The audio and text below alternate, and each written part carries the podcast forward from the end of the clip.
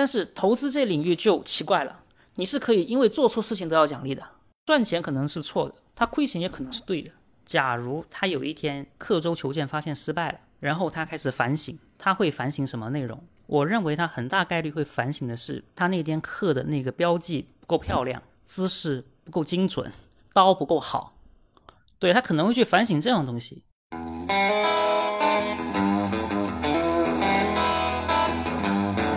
这个市场中百分之九十五上公司，你都应该理直气壮说，其实我不知道。我一直认为说，你做一件事情，你的动机很重要。你的动机越简单越单纯，这个事情就越容易坚持，越容易做。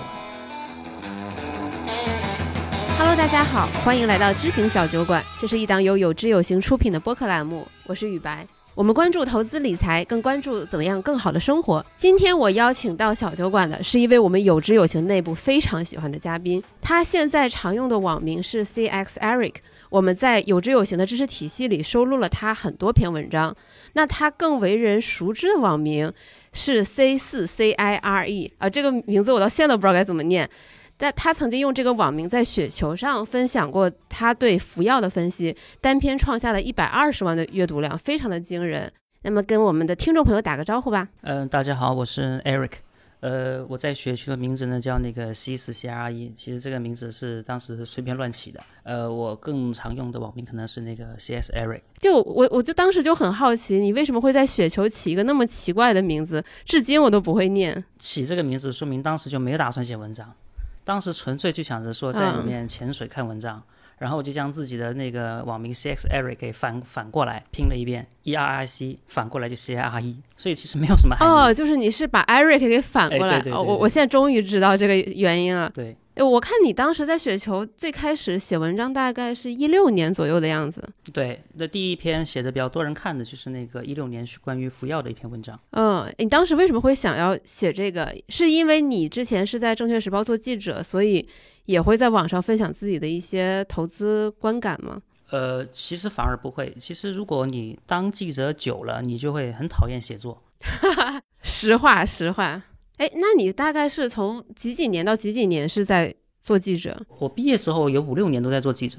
啊，大概是是一二年以后吧，一二年以后持续到一八一九年都在当记，呃，一八年左右，一八一九年都在当记者。OK，所以其实你是当记者之后，可能在网上潜水了很多年，然后一六年看到了这个争论，然后就是燃烧了自己分享的欲望。哎，对，就一六年的时候开始研究服药然后呢，到了又陆续续有写一些文章，然后到了一八年的时候，那个服药跌得很厉害嘛，就很多网友在骂这个服药玻璃。然后当时我刚好是考 CFA，不知道是第几级的，没考好，本来就心情不好的，就看到大家在骂服药，就跟人家觉得很生气，你怎么可以这样骂人家呢？然后就就写了一篇文比较长的一个文章，然后开始哎觉得有人喜欢看，我才陆陆续续在工作之余才陆续写一些。嗯，OK，因为我因为我也是做记者出身，所以我对于你刚才说对吧厌恶写作这个事儿还是挺深有同感的。对对。对，对但是因为我以前不是跑财经条线的，其实我就很好奇，说就是财经记者都可能像你这样，大家会考去考 CFA 吗？你自己是科班出身的吗？呃，我不是科班出身的，我自己是读工商管理的。我的金融知识都是到证券时报之后才开始自学的，然后成体系的学习是在 CFA 考试过程中学下来的。一般来说，大部分的财经记者都不会去考 CFA。大部分的财经记者啊，为什么呀？呃，很简单，就是你的日常的工作中，你不需要那么成系统、那么呃深的财经金融知识。嗯，你日常那些你够用的时候，你就不会再去学这东西了。所以我当时在考的时候，我觉得也算是是算是一个少数少数一类人吧。那你大概花了多少年把 CFA 考下来的？呃，我是属于比较笨的那种，我我考了五年，呃，一级考了两次，二级考了一次，三级考了两次，所以前后是花了五年时间才考下来。所以绝对我绝对不算是一个擅长考试的一个人。哦，你这个太谦虚了。那你周围有没有同事被你带动着一起去？考这个试来咨询来交流的人很多，但是跟我一样去考的同事一个都没有啊！真的吗？一个都没有，一个都没有。我我我还以为你们证券时报会有这种氛围。呃，不会不会，就是日常工作中其实你用不了那么多东西啊。OK，对，就因为因为我之前也做过记者，所以我其实能够体会到说。其实你想在这个主业之外，你还能一直持续不懈的去学一样东西，然后尤其是坚持这样一个三五年的一个学习和考试，真的还挺难的。我我我觉得你这个坚持真的还挺价值投资的。你你看你怎么想？嗯我一直认为说，你做一件事情，你的动机很重要。你的动机嗯越简单越单纯，这个事情就越容易坚持，越容易做完。呃，你比如说学 CFA 好了我学 CFA 的初始动机就是说，呃，我想系统的学知识。那这个动机嗯是很简单的，那学不学就在我呀，没有人可以强迫我呀。那我就学了，嗯然后呢，就是因为我抱着这样的动机，我觉得我就比较容易坚持，所以一年也好，两年也好，呃，CFA 又不是什么智力选拔考试，只要时间投入够多，肯定是能过的。但是很多人考 CFA 可能就会想很多很复杂的动机，比如说学完之后是不是可以换行，是不是可以跳槽，是不是可以提高投资收益，嗯是不是可以呃升职加薪，巴拉巴拉巴拉，嗯，这样想就有点复杂了。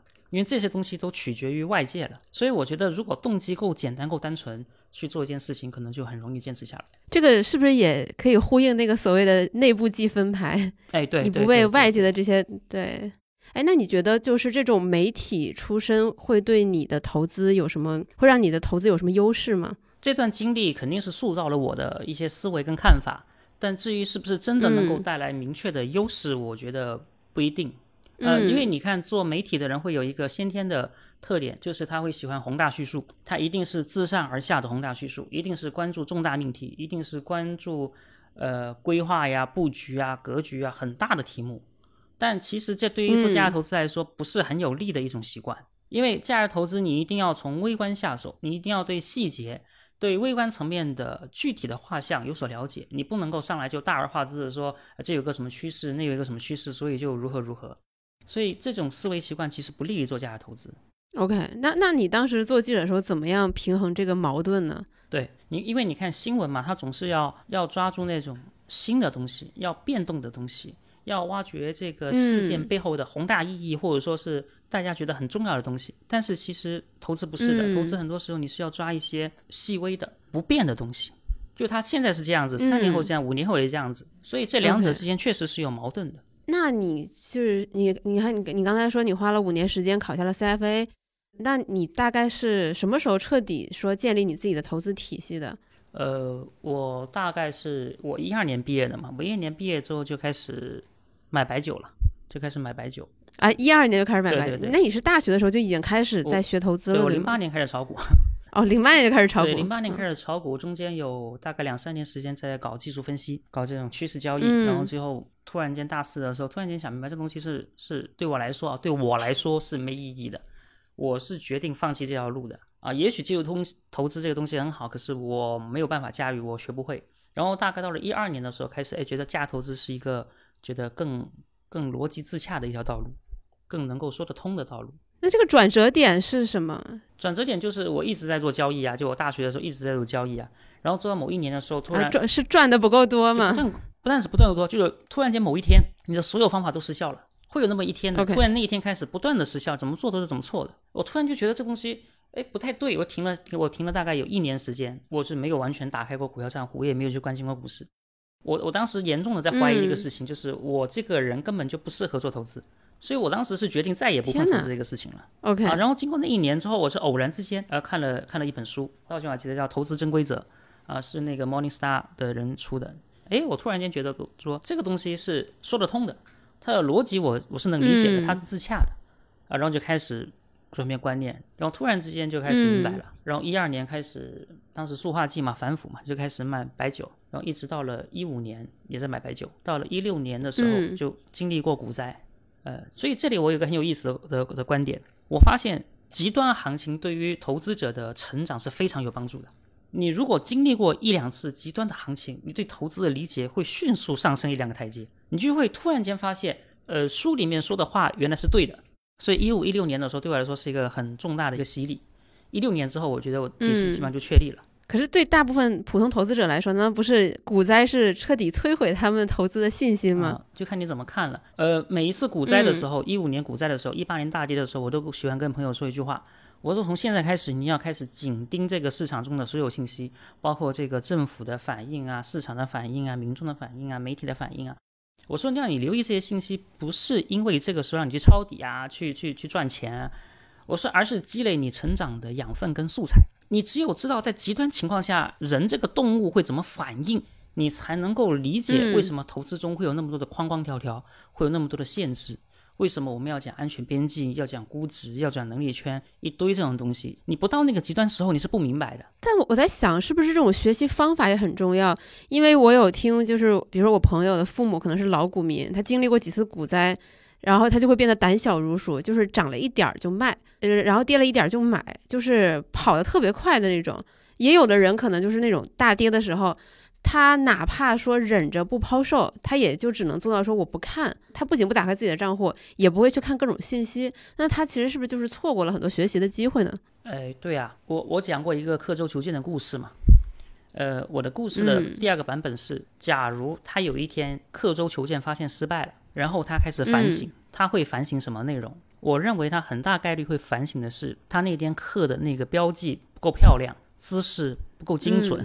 刀不够好，刀不够好，对他可能会去反省这种东西，他不会去反省说这个整个系统都是错的，他会在系统内部进行战术性的调整，修修补补。OK，如果你反省到了这个层面，这个反省是没意义的。很多人对一五年的反省就是，哎呀，早点卖就好了。对，这种反省是没意义，它只是在原框架内进行战术性的修修补补。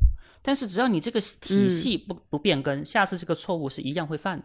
其实极端行情是用来检验你整个理念系统是否真的是科学，真的是合理的，一个很好的一个标准，一次检验机会，一个一次压力测试。OK，所以其实应该就尽可能的跳出自己的框架，然后审视自己整个体系，甚至可能要打碎重建，是吗？哎，对对对，呃，我们都知道有一句西方一句谚语嘛，叫不要再一次发明车轮嘛。就是说，这世界上已经有人发明车轮了，你就不要从零开始，再重新再发明一次。呃，如果已经有人把价塔把投资的这个体系理论框架已经搭建完了，你就没有必要再从零开始，从常识开始一步步去推导了。有时候你就把这个车轮拿来用就行了，不要再自己从零开始重新再开发开发一次。就比如说像价值投资，可能就是已经发明好的，也且经过实践检验的车轮，你按照它的规则走就可以了。对对对对对。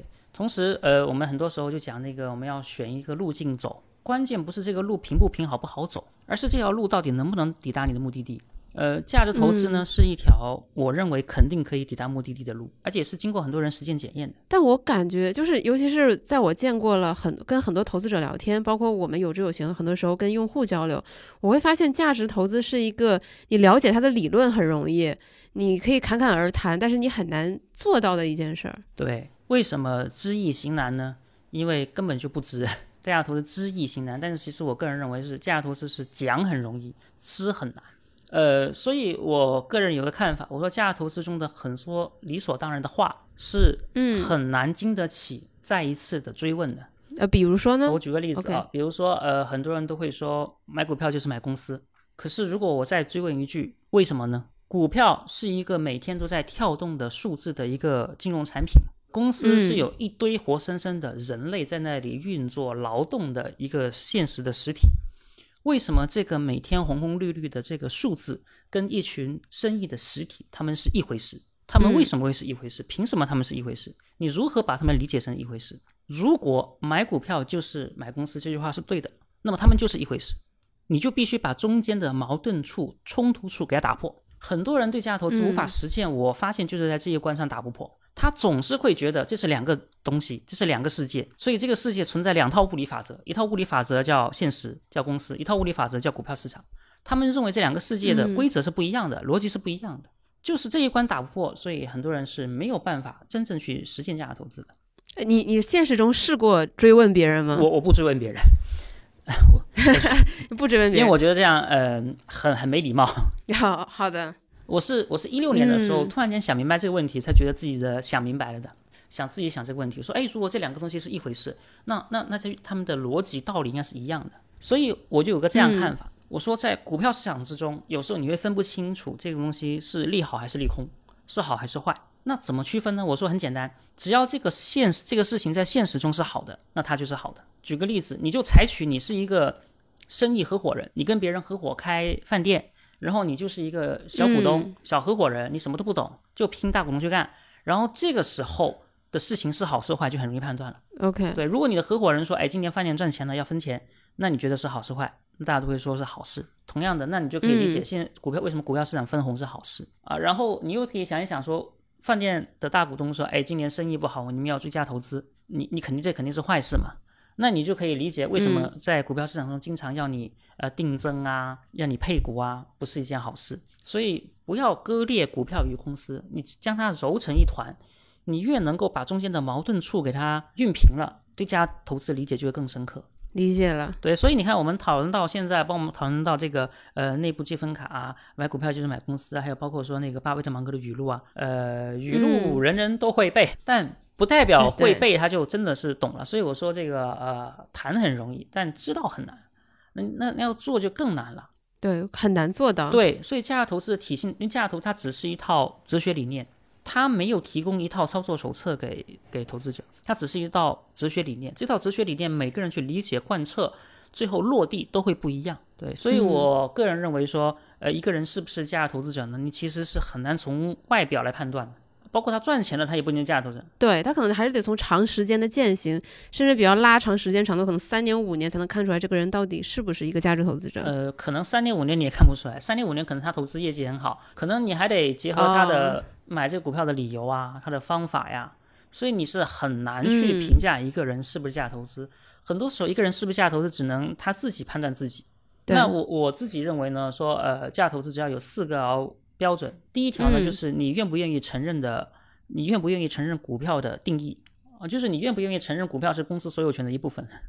对，就是你到底是觉得它是所有权还是筹码？哎，对对对对。第二个呢，就是你愿不愿意接受这个安全边际，在有安全边际的情况下去投资。但是安全边际是什么含义呢？很多人理解安全边际，哎，就估值低，其实不是这么回事儿的。安全边际的意思，你可以把它当成错误边界的理解，就是给你的犯错留有空间，就哪怕你犯错了，你也能够全身而退。所以价值投资的谨慎就体现在这儿，他不断在。想自己可能哪里犯错了，如果我犯错了，我还能不能全身而退？所以巴菲特包括他后面几年做的这些投资，包括投资 IBM 啊，哪怕他承认自己犯错了，但你看他其实也赚了很多，他也能够全身而退。嗯，第三个就是能力圈，就是你只对自己懂的东西下手，不懂的东西你坚决不下手。对我，我想起我之前在雪球上看到你写的一句话，你对能力圈的一个看法是，其实这个市面上百分之九十五以上的股票都应该是你你不懂的。对你，你平常时你也可以知道，你怎么可能能够懂股票市场？A 股市场差不多四千只股票呢？如果你把这个懂的门槛抬高，你会发现很多股票其实是不懂的。呃，一个股票你说没有一个股票一个行业，你没有个几个月或几个月都是少的，甚至一两年、两三年时间，你你很难说自己是懂的，你就很难占据这个认知优势。对，所以呃，这个市场中百分之九十五上公司，你都应该理直气壮说，其实我不知道。所以，所以我当时看你那句话，我就印象很深。就是其实对于绝大部分股票，其实你的回答都应该是我不知道才对。对对对对对。呃，我有一个朋友跟我讨论过一个话题，他说为什么为什么那么喜欢聊宏观？他的一个看法就是说，呃，那你说为什么那些的哥那么喜欢聊政治嘛？这两者有一个共通点，就是聊这个话题，聊政治，聊宏观呢。第一，呃，他不需要什么知识背景；第二，不论你给什么观点，他都很难证伪。哦，是对。然后我自己的看法呢是这样子，为什么大家喜欢聊宏观呢？第一点是，如果你想把你的投资观点讲出花来，讲得很精彩，你就一定要讲宏观，就是结合时代背景。对，结合时代背景，结合这个最新的政策，结合最近的国际形势，你就可以讲出很多花来。所以你去看这个券商的策略会，最火爆的场肯定是宏观场，第二多的就是策略场，大家都喜欢听这个东西，然后有点算命的意思。然后我对宏观的第二个观察就是，如果你讲宏观，就很容易进入择时。为什么呢？我也不知道，但是你可以自己去琢磨一下，去想一下这个问题。我自己的发现，你可以想象一下这个这个东西，很很有意思的。对，就是你你这样让我想起我前段时间在那个就是各种论坛上看到的，就是那些帖子，就是问军工前段时间不是大跌嘛，就问能不能抄底，然后结果底下有评论说，你们为什么就那么想要抄军工的底？你们到底？是基于什么理由或者论据来判断这个军工会涨？然后呢，就有人说，可能就是心里暗暗的想说，就是叉叉必有一战，就是这样这样的想法。那个叉叉跟叉叉是否有一战呢？连那么多的军事专家都不知道，连那么多的对政治家也很难判断的准。所以其实大家是把一个很难很难的问题，把它给想的太简单了。我我个人感觉，就是你聊宏观，它其实更有那种。故事性更有那种戏剧感，它其实是更吸引人的，那么就很容易可能会给人一种感知，就是说，也许某一个领域、某一个板块，它未来会有很好的前景，或者反之亦然，所以它可能，也许这会导致它可能会开始择时。呃，首先人类天然是喜欢预测的，第二呢，呃，如果你不去预测，不去聊宏观，你就聊微观吧，你就聊公司，你会发现你聊来聊去都是那些东西。呃，你比如说我们聊服药好了，那么呃，我去年在雪球做直播的时候讲服药的东西，其实今年依然也是那些东西。所以，所以如果今年再让我再做这些直播，我还是讲这些东西啊。如果明年再做，我可能还讲这些东西。如果我去年花那么多时间做了一场那么长的文章，写了那么长的报告，然后它第二年就失效了，就要大幅的修改了，可能是我错了，那可能这个报告根本就错的，也有可能是。呃，福耀这些公司实在是变化太快了，根本不适合长期持有。嗯，所以我我有个感慨，就是大家总是对那些变化的东西关注太多，但是对不变的东西关注太少。那你说的这些不变的东西，主要指哪些呢？就以刚刚的宏宏观为例啊，有一个朋友就问我说：“难道宏观就不重要吗？难道 微观就比宏观重要吗？”我说：“宏观是很重要，但是大家所说的宏观，其实指的是每个月、每个季度会变来变去的指标。”比如说这个货币供应量啊，比如说这个汇率啊，比如说这个政策呀，比如说这个汽车的生产量啊、销量啊，是不是听起来也挺像股价的？对，就每个月都会变动的那个数字指标，然后我们通过这个数字指标来做个趋势，然后以这个趋势来作为这个决策的理论基础。好，这些其实都是很不断变动的东西，但宏观之中其实有一些不变的东西，大家不怎么关注。中国的人口数据是一个真正的宏观，中国的人口结构决定了中国很长一段时间都会被老龄化所困扰。这个是真正的宏观，而且谁也无法逆转。呃，中国在太平洋的西部，这个是宏观。呃，新加坡在马来西亚的隔壁，会被马来西亚的政策各方面所影响，这个是宏观。啊，中国的汽车保有量会很长时间保持全球第一，这个是真正的宏观。可大家都不太关心这些真正的宏观，大家关心的是每个月会变来变去的数据。那为什么你要关注这个每个月变来变去的数据呢？因为你觉得会对股价有影响。对，所以你看这个这个现实世界宏观是有意义的，可是到了金融。市场的时候，大家所谓的宏观只是用来做趋势交易的一个辅助工具。当然这么说可能会偏见了，但我个人觉得很得罪人，对，很得罪人，会会被很多人骂，很多人怼，很多人都有改良价值投资的冲动，都觉得价值投资 在中国有缺陷，不适用，所以我要改良它，最好是巴菲特加索罗斯合体。但但其实这是很难的，你会把一件很好的事情变成变得很糟糕。你你既然聊到这儿，我就很好奇，说咱们这么一路聊下来，我觉得你应该算是价值投资这个忠实的拥趸了。那在过去这些年，你有没有过违背过你的交易原则？因为因为我记得我之前看你的文章，你写你一年只看一家公司，这个是真的吗？呃，对，只看一家公司，意思是说我争取一年能够找到一个可以投资的公司。呃，当时我确定这个原则大概是一一一四年左右嘛，啊。哦，你一四年就确定这个原则？是是的，一四年开始就开始买那个泸州老窖，呃，一五年的时候股灾买的茅台，一六年是熔断之后，熔断之后股票就很好找了，然后当时找到的是福耀，一七年之后呢是那个格力，但后来我发现我这个想法太天真了，一年找一只其实都太理想化了，可能两三年都不一定能找到一只，有时候，呃，就是因为股票市场的游戏它的难度是在变化的，有一年难，有一年容易。OK。你如果在熔断之后去找股票，你会很容易找。你要去找股息率百分之五以上的股票，你列出一大堆出来。你要你要列出那种那个前景也容易啊，格局也清楚啊，然后呢也没什么负债公司，你很容易找。但你如果现在这个节点，这个节点你要去找股票，它的难度就明显比一六年熔断之后要上升很多很多了。嗯，你你比如说白酒现在是什么样子的估值水平，一六年熔断之后是什么估值水平，它完全不是一回事了。理解。哎，那你比如说你从一四年确定这个原则，然后遇到像一五年的那个股灾的时候，那个时候你难道没有就是说对自己的质疑，或者是彷徨，或者是一些恐惧吗？呃，没没有彷徨，也没有什么，因为我我一五年的时候还在《证券时报》工作嘛，那个时候就就拿着拿着老泸州老窖啊，然后当时股灾发生之后跌停就买了茅台。我当时更多的是一种兴奋跟新奇，说哦，原来股灾是这个样子的哦。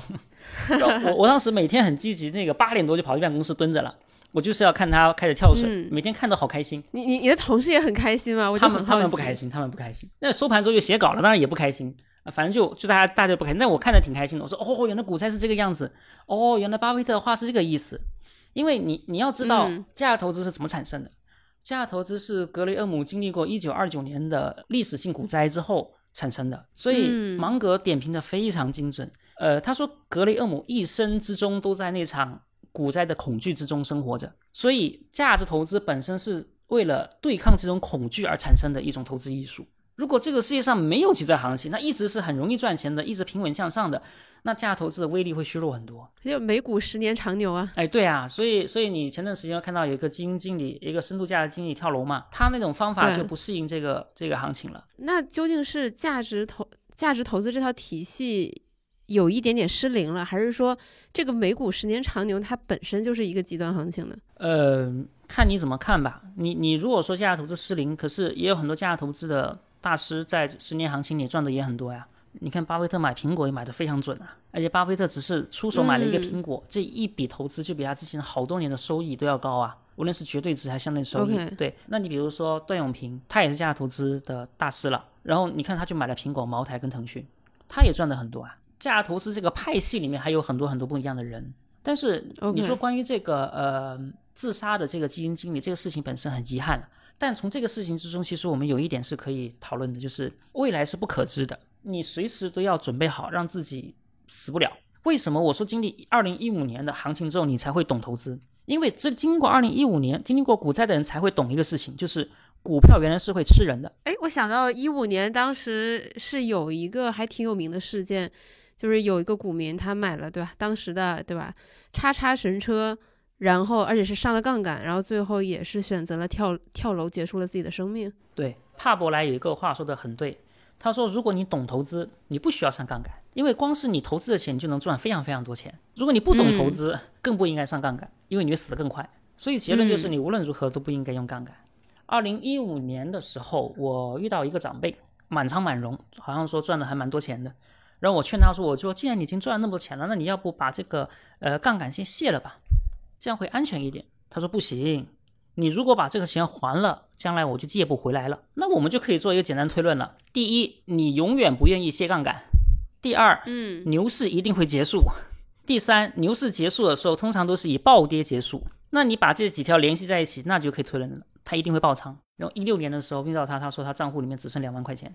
天哪，然后我我前一两年见到他，我就问他甚至还有炒股吗？他有啊。我说还上两融吗？他还上啦。我说为什么还上啊？你都已经吃过亏了。他说你不上杠杆涨得很慢的，对啊，然后你也赚不回来，这就是一种上瘾，就杠杆会上瘾的。这不也是像你刚刚说那个刻舟求剑一样？对对对对对，他的反省就是下次我早点卖。但是是一个很常见的投资者心理，他会，当然他会自责，但他会反思说，可能是因为我太贪，我跑得不够快，那么我下次我就不要这么贪了。对对对，到底是这个问题你没有找对答案，还是这个问题本身是错的？所以有时候要区分两种错误，一种是你的答案找错了，第二种是问题问错了。嗯，对，那你会怎么劝你那个长辈？呃，我从来不劝老股民，劝得动吗？啊，不劝老股，民凡凡？是这个人有十年以上的股龄的人，我都不劝，没有办法，就是着了火的老房子怎么劝嘛？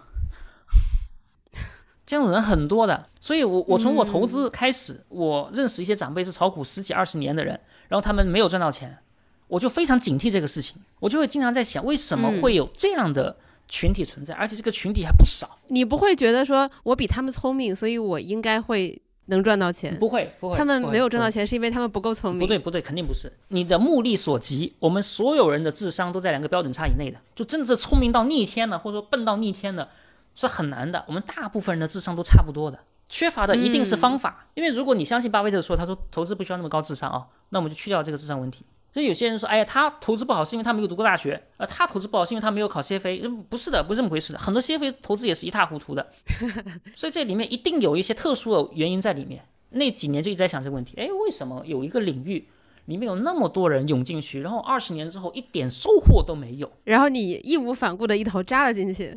对，因为我搞那个技术分析，然后中间灰心了一年。我我我当时跟自己讲，我说如果投资就是技技术分析这个游戏，那我不玩了，一点意思都没有啊。它是一个在比谁更聪明、比谁速度更快、比谁资源更多、比谁天赋更高的一个游戏。那我认为这些方面我都比不上别人，我没有别人那么多那么聪明，我没有别人那么多资源天赋，我跑得不够别人快，我是一这个游戏我是一定输的。但是如果价值投资是像巴菲特啊，是像芒格啊，像段永平这种做法，那就非常有意思了。它是一个思考游戏了，就每过一段时间，市场都会丢一些奇怪的问题给你，让你自己想一想这个答案对不对，那个答案对不对，你有没有新的答案？比如说一四年的时候很流行的那个问题就是年轻人不喝白酒，所以白酒没有前途了。我当时很认真的思考这个问题，我换了好多个角度去想这个问题，我最终觉得这个问题是不重要的问题。我给你举个例子，有一次我们几个呃同事一起在聊，说到这个茅台，当时茅台四百，我当时的判断，我说四百其实是很便宜的，然后当然就有同事不认同了，有个同事说这个茅台就是资资金抱团，是没有价值的。你看年轻人都不喝白酒，当时好几个人在，都是八五后嘛。对，这个好像是当时很流行的一个观点，哎，没错，年轻人不喝。对对对，我就问他，我说你你不喝茅台对吗？他说不喝，我连白酒都不喝。我说没问题，我说那你买过茅台酒没有？他愣了一下，他说买过。我再问隔壁那个，我说你买过茅台酒没有？他买过。再问一个说买过没？买过。我说我也买过。我说我们都算年轻人吧，那个时候啊。他说还算。我说那不就结了？我们都不喝茅台，可是我们都买过茅台。我这还不能说明问题吗？我就问他说，哎，那你买来干嘛？哦，这个说是送领导啊，这个说是送岳父的。所以说年轻人喝不喝白酒不重要。我曾经换过很多不同学科的角度来讨论这个问题，其中有一个角度是说，中国其实是有。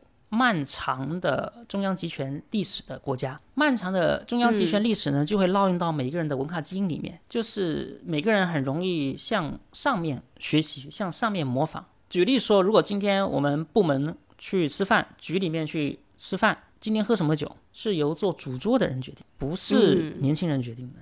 那确实对科长喝什么酒是看看局长的，那一直一直一层往上走。所以你要观察的不是年轻人喝不喝酒，这不重要，因为他不是不是这个消费场合的决定者，决定者是那个做主桌的那个中年人。如果什么时候开始，我们的呃做主桌的那些中年人们掌权的掌财的人们，他觉得喝茅台很 low 了，喝红酒才时髦才有面子，那那那那这个问题可能需要重视。对，就就是这个观点，我感觉很多人可能在二零。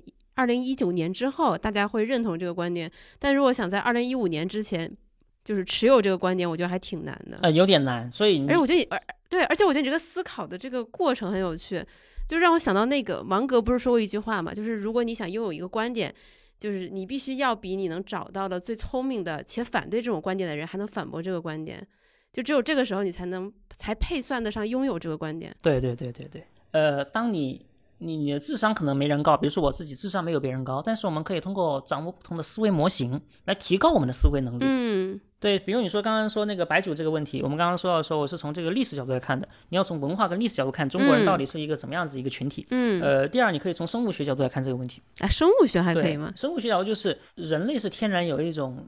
自虐倾向的，去削弱、麻痹自己的神经系统，人类是有这种倾向的，生物是有这种倾向的，所以毒品啊、酒精啊、烟草啊，是会历史一直一直存在的。好，而且这种东西呢都是成瘾品，所以你会发现啊，老酒鬼喝酒会越喝越重。啊，除非他身体出问题，他让让他害怕了，不然你没有听过哪哪个老酒鬼自己说，哎呀，这个喝多了不好喝，我不喝了。呃，白酒很有意思，它是不容易腻的一种一种消费品。很多饮料，你比如说，呃，你喝喜茶，你 对我刚才也想说奶茶，对你一天一杯，你很容易腻的，或者一天两杯行不行？你就很你会腻死。但是，嗯，有几种饮料不会，可口可乐不会，白酒不会。你没有听说过哪个忠实喝茅台的人说，我喝茅台喝多了，我不想喝了，好腻哦。那你或者说抽烟也是，他说抽惯了中华，抽惯了红塔山，抽惯什么的人，他会一直抽这个东西，这是一种生物性的成瘾性，而且它不容易腻。有一些消费品，它就是有这种特征，有一些没有。所以你你要告诉我说。呃，这些喝茅台的人，年轻人不喝了，他们也不会不会的。就算是年，OK，我们假定年轻人都不喝了，光是这个中间群这帮中年人，他们还会喝好多年。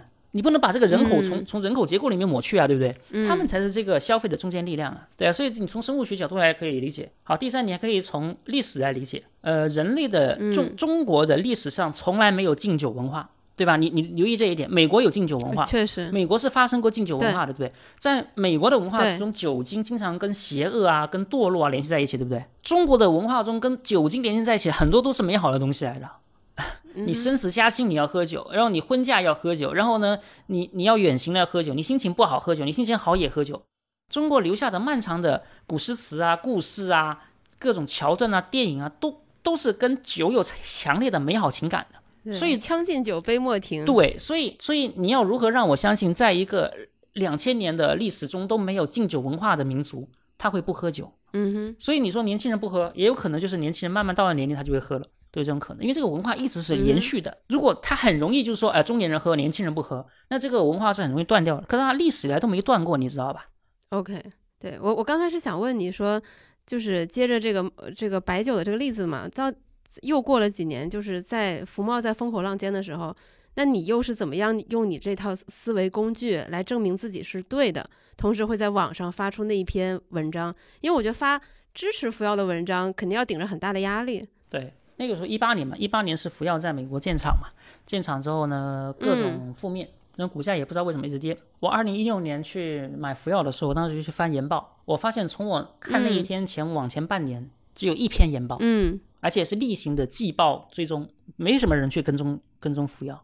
然后我当时去研究服药的时候，就发现一个很有趣的现象，它是一个做汽车玻璃的一个行业，本质上它应该是一个呃重人力、重资本的一个行业。这样的行业通常都是盈利能力不高，然后溢价能力不高，然后现金流是很糟糕的一个行业。但它的报表就呈现出来完全不是这个样子，它的毛利率很高，净利率很高，现金流呃相对来说非常充沛啊，这就很奇怪。然后我就开始好奇，就开始去研究它的一些啊、历史啊，读了很多他发的他的他的这个书啊，找到了我所能找到的报道，还有采访，还有一份份去读年报，然后自己去想这个问题。然后我突然间就发现一个很有意思的事情，就是呃，服药其实是很符合呃进化论模型的。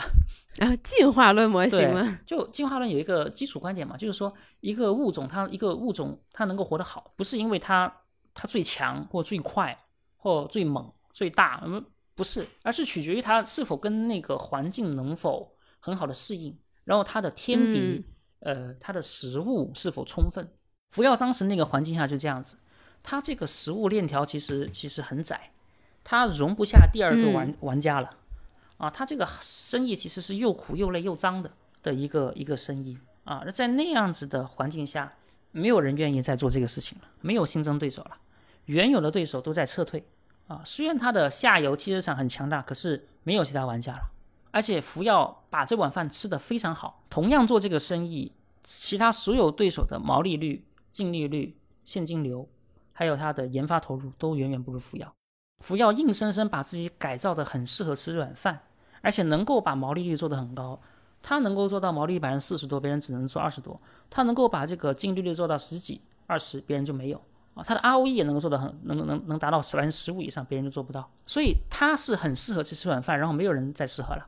所以他的市场虽然小，但是没有对手啊。嗯那我们就可以判断说，他应该会，他应该会有一段时间会过得很长一段时间过得很不错。如果这个格局继续维持下去的话，结果接下来呢，他去美国建厂，然后把国内的模式搬到美国，结果也成功了。福耀涨了有一波的原因是这个原因，就美国成功了。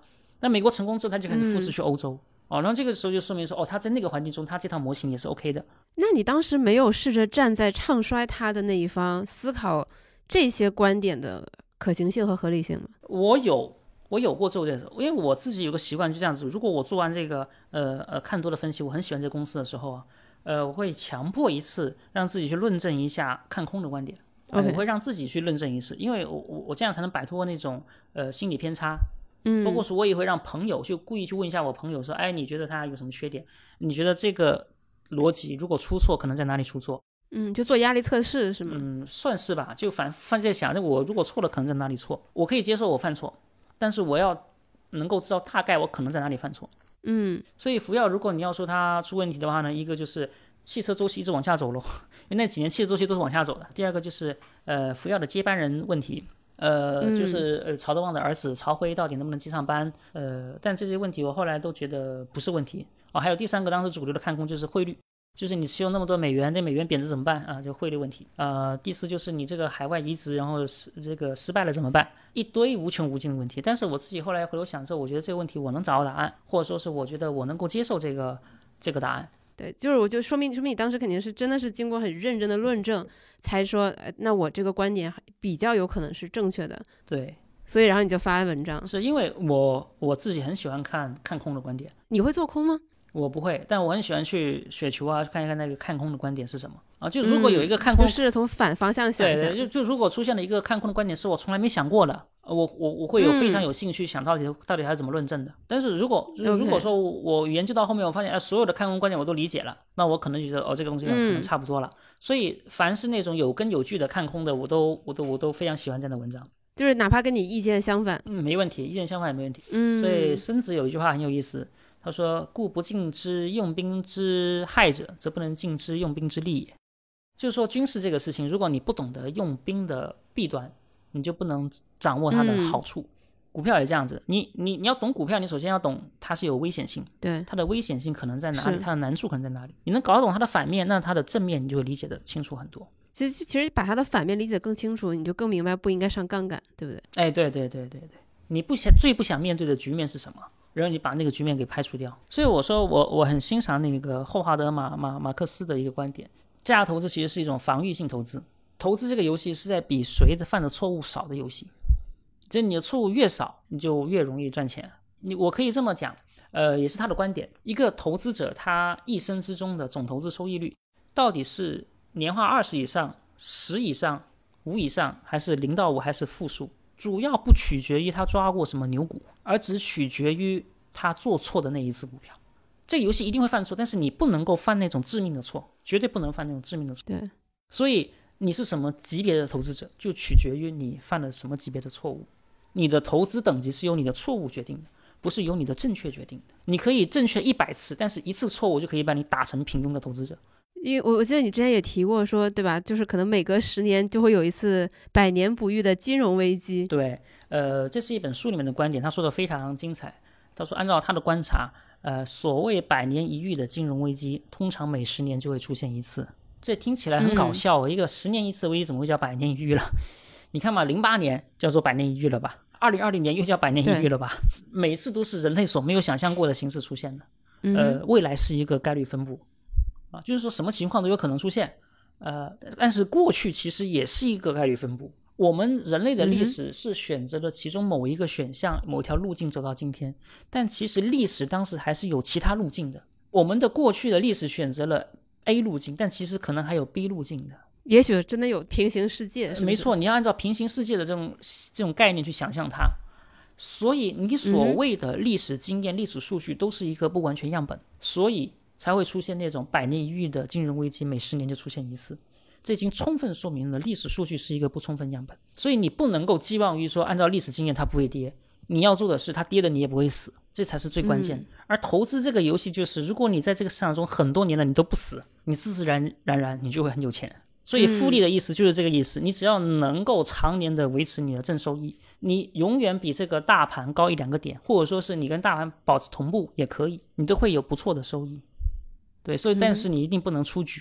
对，但我觉得大部分投资者的困境在于说，你当你说你的仓位不够，那则就无意义；但你仓位够的时候，你就有可能犯错，然后他可能会把你的资产清零。对，所以这这是这个游戏的难点所在。想通了这个就不是难点，想不通这个就是就是。呃，想通了不是难点。对，所以对于很多人来说，我觉得有两个选择，或者是要三个选择吧。第一，你找一个你信得过的投资者，交给他去管理。那比如说，有些人去买公募也是一个办法，或买个私募也是办法。对。第二种，对，你买指数基金。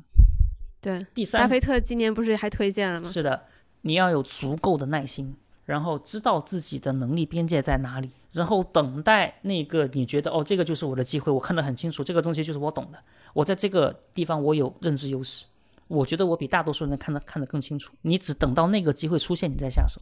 这种机会都不用多，你人生中能抓住一两次、两三次，你就会就会赚不少钱了。那你觉得说，其实普通投资者学投资，它其实最大的难点在哪里？就为什么学投资这么难？嗯，这里有很多的答案了。我我讲一两个比较少人提的。第一个是，这是一个随机性的世界，但大部分人类其实是很难理解随机性的。随机性的意思就是，你得到的奖励跟你做事情的正确与否，它是可以分离的。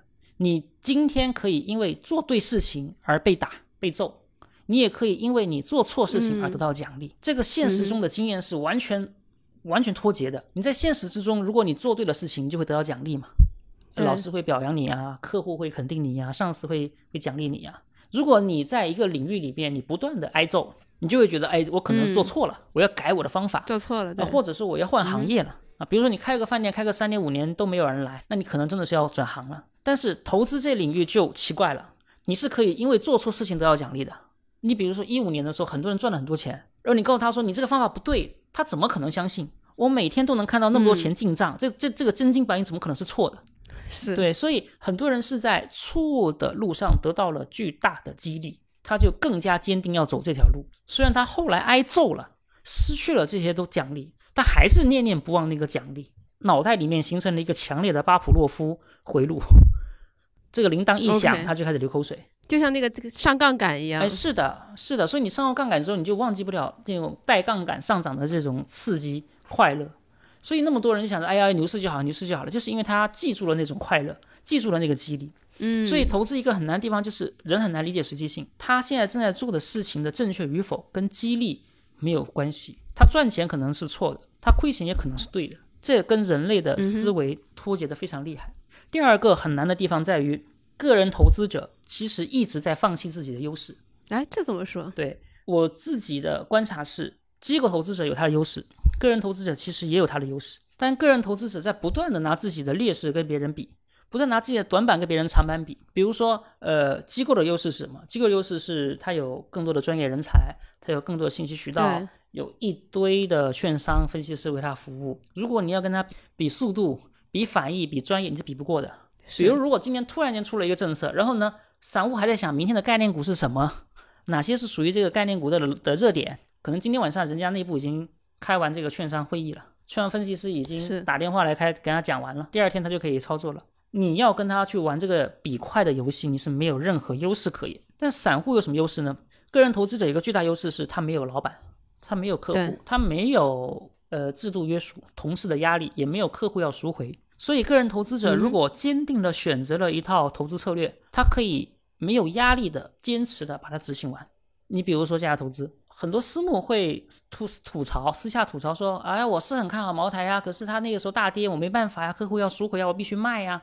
他如果回调的时候，我就承受不了，我净值有压力呀，对吧？但是如果你是个人投资者，你是没有客户赎回压力的呀。你如果看好了这个茅台，你是可以从一四年一直报到现在的呀，你是不会有回撤压力的呀，你是可以选定一个投资体系，然后坚持贯彻到底的呀。这就是散户的这个优势啊。”好，然后因为你是个人投资者，你不需要每个月都给观点啊，你 对。对，你不需要说我记每天都要写报告，你不需要啊，你你完全可以说我看得懂就看，看不懂就不就不看。然后你会发现，你的个人投资者状态跟巴菲特现在的状态是很相似的，就是没有 boss 了，没有人可以炒你鱿鱼了，是，所以你完全可以说，我就喜喜欢这个股票，我就喜欢它，我就认为我看得懂了，有价值，我一直拿着，你可以不受任何人的干扰。所以有人问过，有人讨论过说，为什么巴菲特那么成功？巴菲特说，因为没有人可以可以炒掉我跟芒格。个人投资也是这样子，你你没有老板可以开除你啊啊！当然有一个朋友跟我讲，他有他的老婆就是他老板，他如果炒得不好，他老婆会把钱拿走。对，所所以其实择时就是在拿自己的短板跟机构的长处在比拼，对不对？对啊，你就要跟人家比速度嘛。所以其实个人投资者应该更多的发挥自己的长处，而不是说追赶热点，拿自己的短处去跟机构来拼。哎，对对对对。很多人的一个倾向就是觉得自己可以试一试，可以试一试比一比。而我我见过一个非常非常聪明的一个卖方分析师，我采访过他，我跟他聊了大概一个小时。我聊完一个小时之后，我是非常绝望的。真的吗？啊，对，因为呃，人家年纪比我大挺多的啊，他的经验啊、资历啊、人脉啊、信息啊、头脑的运转速度啊，都远远比我高很多。然后当时我我当时是在香港采访，采访完之后我在香港走了很久，我就想一个问题，我说我我绝对不想跟这种人做对手。啊，所以我就在想说，那我我这辈子在做投资这个事情，我我都不想跟这种人做对手。啊，这样的人可能市场中还有很多很多很多很多。所以，所以你要相信，金融领域尤其不缺乏既勤奋又聪明的人。然后你就要去琢磨一下这个事情，你觉得自己能够排到前百分之几？啊，论聪明程度的话，我自己是很早就确认自己是不够聪明的。所以我就一直在想，说我必须找一个可以不比聪明，然后还有获胜机会的的一个游戏来玩。我如果去比聪明，我一定是输得一塌糊涂。所以有时候，当这个游戏你玩不过别人的时候，不是继续大力出奇迹，大力是不出奇迹的。你可以换一个游戏规则，我不玩这个游戏了，我换另外一个游戏。比如说，你一直买指数基金，就是另外一个游戏，没有择时了，没有博弈了，没有说什么大国战略了，没有说什么这个这个风格转换，没有了，不重要。或者说，你说我就做价值投资，我就是跟公司在一起了，我就是认定它了。